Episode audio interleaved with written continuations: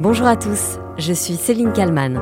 Aujourd'hui, je vais vous parler d'un homme que certains qualifient de génie, d'autres le considèrent fou, le milliardaire Elon Musk, le patron de SpaceX et Tesla, qui a racheté Twitter avant de faire marche arrière. Les actionnaires viennent d'approuver le rachat, c'est finalement la justice qui tranchera.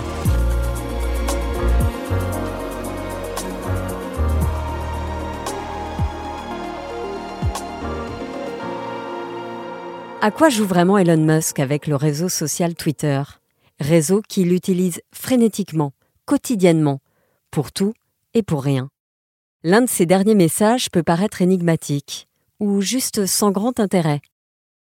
Le beurre salé est incroyable, mais doit être conservé à température ambiante. Je vous laisse méditer là-dessus.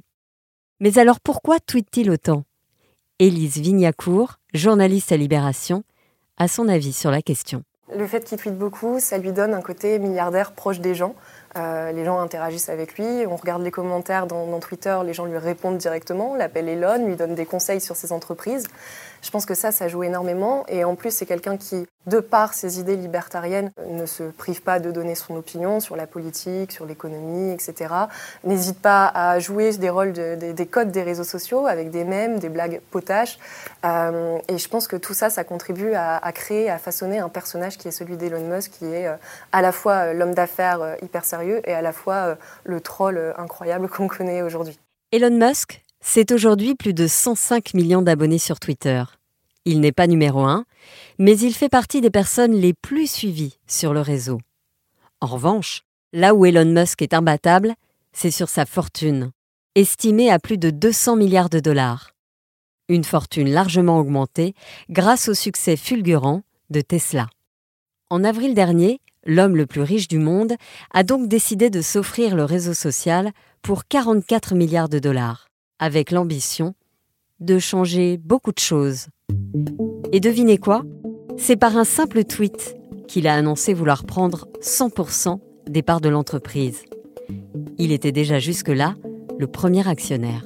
Pour essayer de comprendre les obsessions d'Elon Musk, nous allons d'abord tenter de comprendre qui il est vraiment. Le 8 mai 2021, devant des millions de téléspectateurs américains, lors du show Saturday Night Live, Elon Musk fait une révélation au monde entier. Il révèle pour la première fois publiquement qu'il souffre d'Asperger, un syndrome qui fait partie des troubles du spectre autistique. Les personnes atteintes par ce syndrome ont des difficultés à se sociabiliser et à interagir avec les autres. Et parfois, elles ont une intelligence supérieure à la moyenne. C'est sans aucun doute le cas d'Elon Musk, que beaucoup qualifient de visionnaire. L'homme voit loin, très loin, au-delà de la planète Terre. Il est passionné, voire obsédé par les récits de science-fiction. Enfant, il lit beaucoup et forge ainsi son imaginaire. Mais il en est persuadé, la réalité c'est que la technologie est la clé pour régler les problèmes de l'humanité. Pour résumer son parcours, ses études, Elon Musk naît en Afrique du Sud, finit par déménager au Canada, le pays natal de sa mère. Il étudie dans une université publique à Toronto et obtient facilement une bourse dans une prestigieuse université à Philadelphie. Le visionnaire qu'il est déjà l'emmène dans la Silicon Valley. Mais Elon Musk abandonne au bout de deux jours son doctorat de physique à Stanford. Là, il crée sa première start-up. On est en 1995. Le but de cette entreprise est d'aider les journaux et les médias à se développer sur le web. Quatre ans plus tard, Elon Musk revend le tout pour 341 millions de dollars. Et à partir de là, tout va s'accélérer à une vitesse fulgurante. Car ce qu'il faut savoir à propos d'Elon Musk, c'est qu'il déteste prendre son temps. Quand il a une idée, il fonce, parfois sans trop réfléchir à la suite. Elon Musk a lui-même reconnu qu'en dehors de ses débuts, il n'a jamais vraiment eu de business plan. Ces trucs-là sont toujours faux, dit-il. Je ne m'embête plus avec ça. De l'instinct, en ne se fiant à personne d'autre qu'à lui-même. Sa deuxième société lui fait intégrer directement la cour des grands. Cette société c'est PayPal.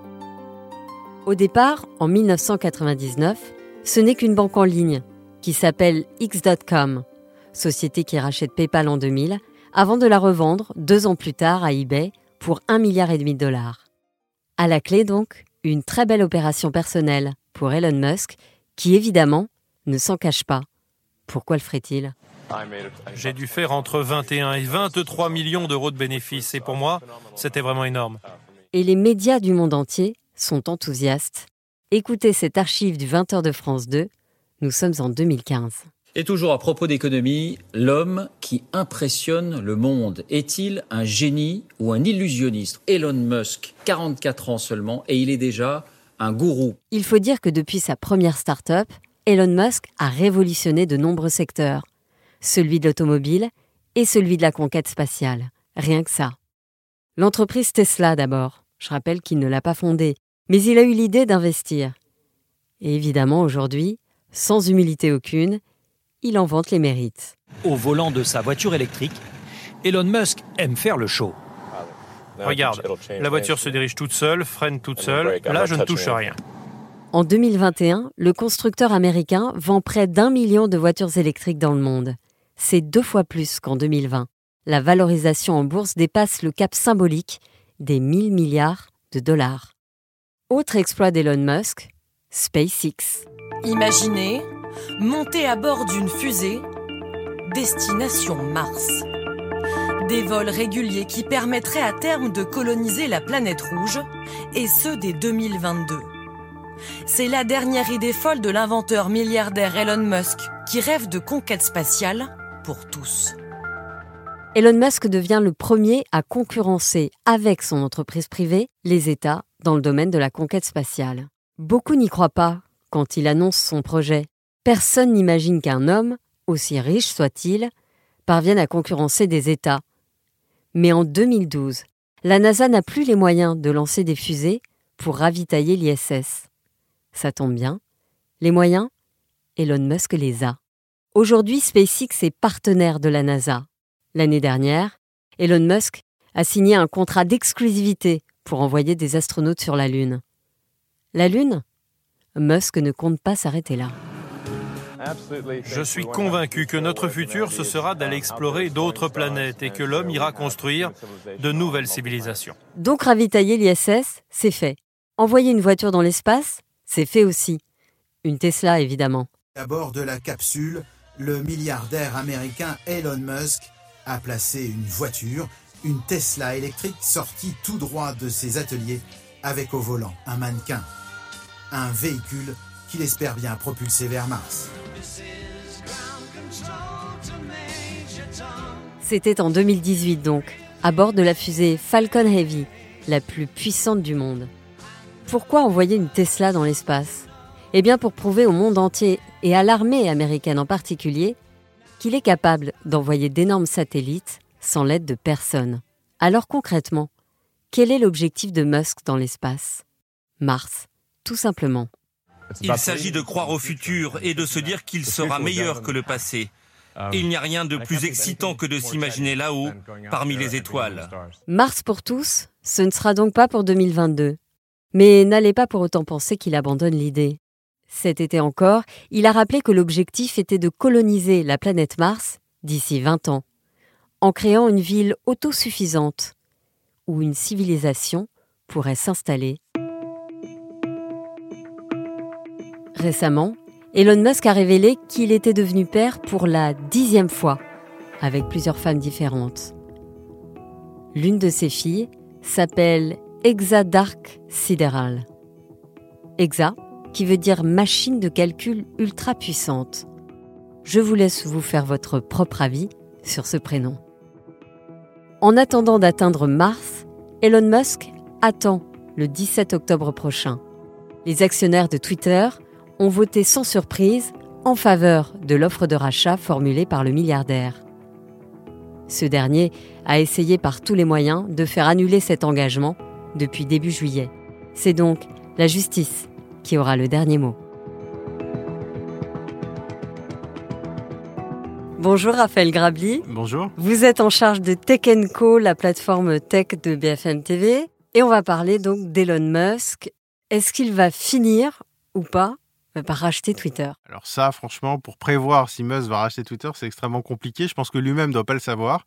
Euh, en fait, il y a beaucoup d'inconnus. Alors, à commencer par Elon Musk lui-même, qui est capable de dire tout et l'inverse en quelques heures, voire quelques minutes. Et puis, euh, bah, on est dans une situation très particulière, hein, où si on rappelle les faits, donc euh, Musk voulait racheter Twitter. Ensuite, il a sorti une sorte d'excuse en parlant de, de, la proportion de faux comptes qui seraient manipulés ou faux. C'est-à-dire, il y a Twitter qui dit il y a 5% de faux comptes. Elon Musk a dit moi, je pense qu'il y a plus de 5% je veux vos données. Et donc, c'est finalement son excuse pour se retirer de cette offre de rachat. Mais ce qu'il faut quand même rappeler, c'est qu'entre-temps, les cours des marchés se sont effondrés.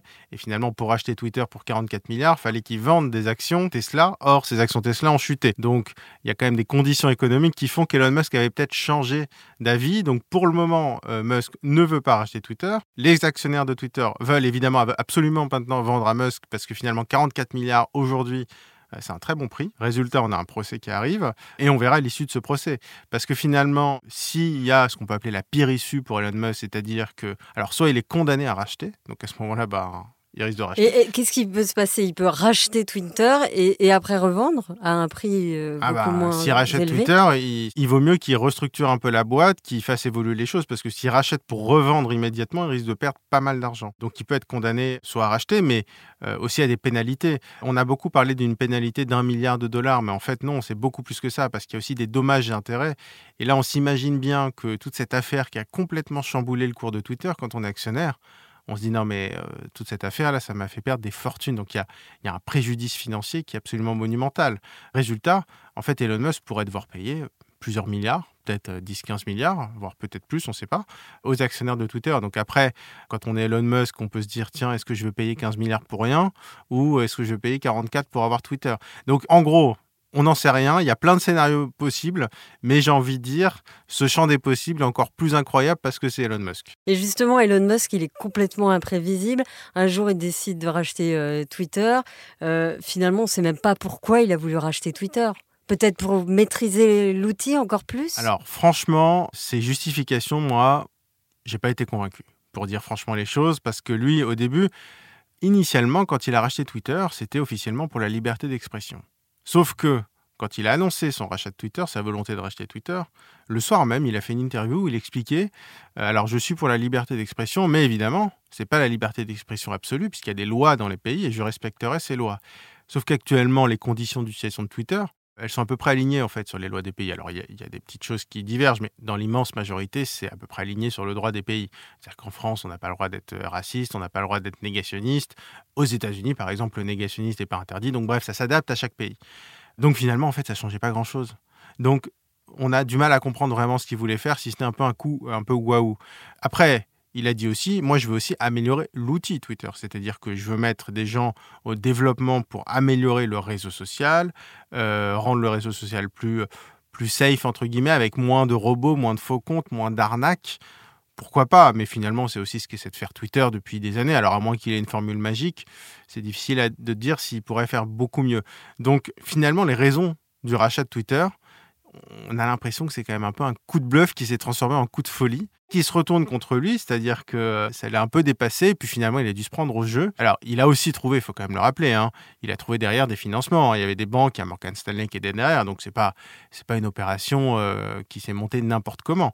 Euh, il y avait des vrais conseils financiers, c'est une, une, opération qui s'est vraiment structurée, qui s'est montée. Mais finalement lui, sa motivation, j'ai envie de dire intérieure et intime pour le rachat de Twitter, on peut pas tellement dire si c'est une motivation financière. J'y crois pas tellement, parce que Twitter, ça, déjà, ça n'a jamais été une cash machine, ça a quasiment jamais rapporté d'argent, ou dans les meilleurs moments, quelques millions, mais enfin, franchement, par rapport à la fortune d'Elon Musk et à ses autres activités, c'est pas grand chose. Et pour en faire une cash machine, c'est très compliqué. C'est pas du tout euh, aussi performant que du Facebook, du Google, où ça se compte en dizaines de milliards de dollars de, bénéfices.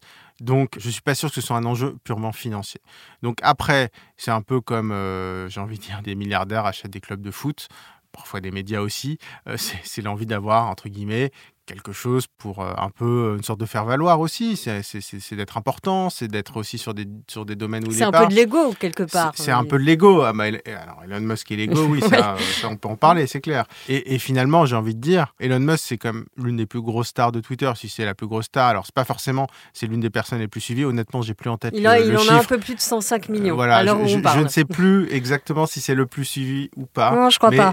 Voilà, mais, il est pas mal. Par contre, en termes d'interaction, c'est-à-dire que quand il y a un tweet d'Elon Musk, la vitesse à laquelle c'est retweeté, ça, à mon avis, c'est le recordman. Et donc, c'est la star de Twitter. Quand on est une star de Twitter, qu'on est milliardaire, on peut se dire, eh ben allez, je rachète Twitter, comme ça je suis chez moi. C'est comme un caprice d'enfant. C'est un caprice d'enfant, un peu plus cher, mais quand on est première fortune mondiale, bon bah, un caprice à 44 milliards de dollars, ça va. Affaire à suivre, donc je vous remercie Raphaël Grabli. Je rappelle que vous êtes en charge de Tech Co, la plateforme tech de BFM TV.